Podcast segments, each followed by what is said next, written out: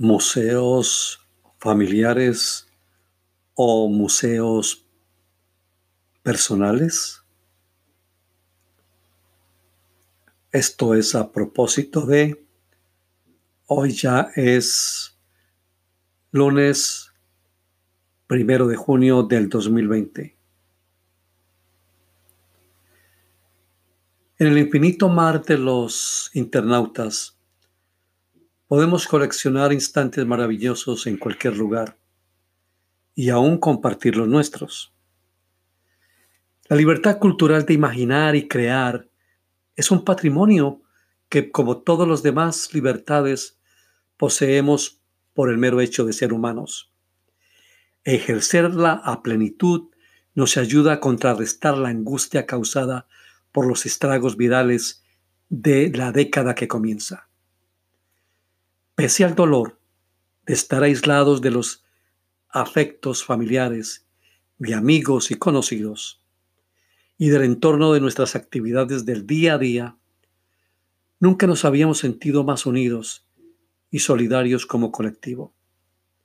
A ello contribuye el fenómeno de las redes sociales. Hoy tenemos la posibilidad de ofrecer con autenticidad lo mejor de cada quien y de compartirla sin necesidad siquiera de conocernos. Una práctica de originalidad en los tiempos difíciles trae a la memoria al escritor turco Premio Nobel de Literatura en el 2006, Orhan Pamuk, quien al tener el talento para inventar con sus palabras un mundo nuevo, le dio no solo vida literaria, sino que también materializó su novela El Museo de la Inocencia. A través de una colección de objetos por él escogidos, Colocados como instalaciones en vitrinas de madera, se exponen los diversos capítulos de su obra en el museo del mismo nombre de la novela Vecino al Fosforo en Estambul. Ahora, en ese museo son cinco pisos de una antigua casa esquinera repletos de las cosas cotidianas que representan a manera de tributo el sentir obsesivo del narrador por su ser amado, sus emociones y la memoria de su existencia.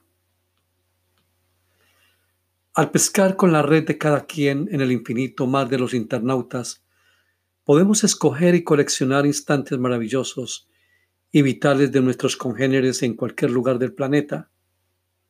Y, por qué no, compartir los nuestros. Podemos hacer colecciones, exposiciones y museos de relatos, visitarlos cuando queramos y compartirlos con la alegría de estar aún en este mundo.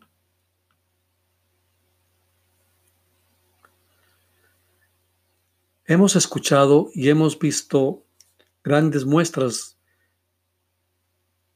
en estos días de confinamiento. Ah, como miles de personas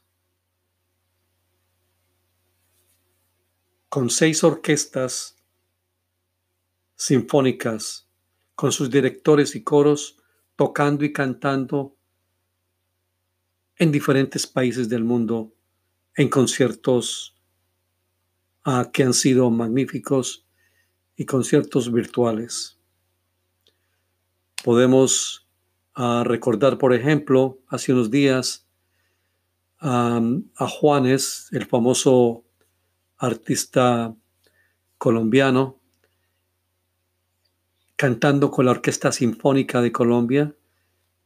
Cada uno de los artistas, cada uno de los ah, músicos desde sus casas. Y fue fantástico. Ahora, la desocupada sala de Caritides, cuatro figuras femeninas que sostienen la galería de los músicos del Museo del Louvre, diversas interpretaciones de las obras para piano de Luisa Calvo, encerrado en el leprosorio de aguas de Dios hasta su muerte. Las cartas con contenido crítico de la escritora María Teresa Herrán, enviadas a su propio diario. Los cantos de Diver y Gita hechos sobre los populares de Mercedes Sosa. Las fotos antiguas de nuestras madres que nos llenan de orgullo. Las cartas, las cartas y los diarios que desde nuestra juventud hemos almacenado en una gaveta de noche en nuestro cuarto.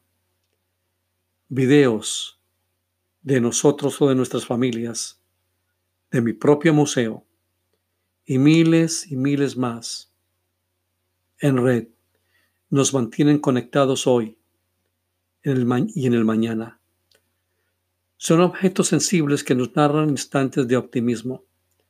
Al acercarnos así y compartirlos, rompemos viejas, estructuras y nos, nos sentimos menos solitarios en nuestro viaje por esta desgracia colectiva.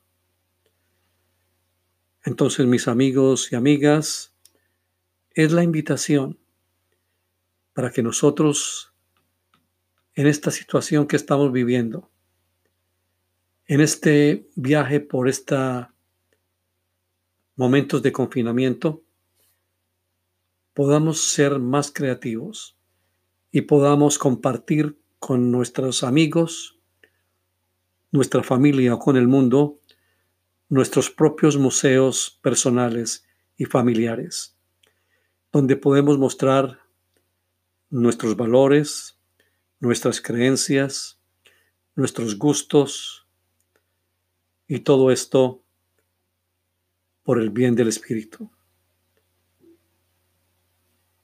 Buen día. Hasta la próxima.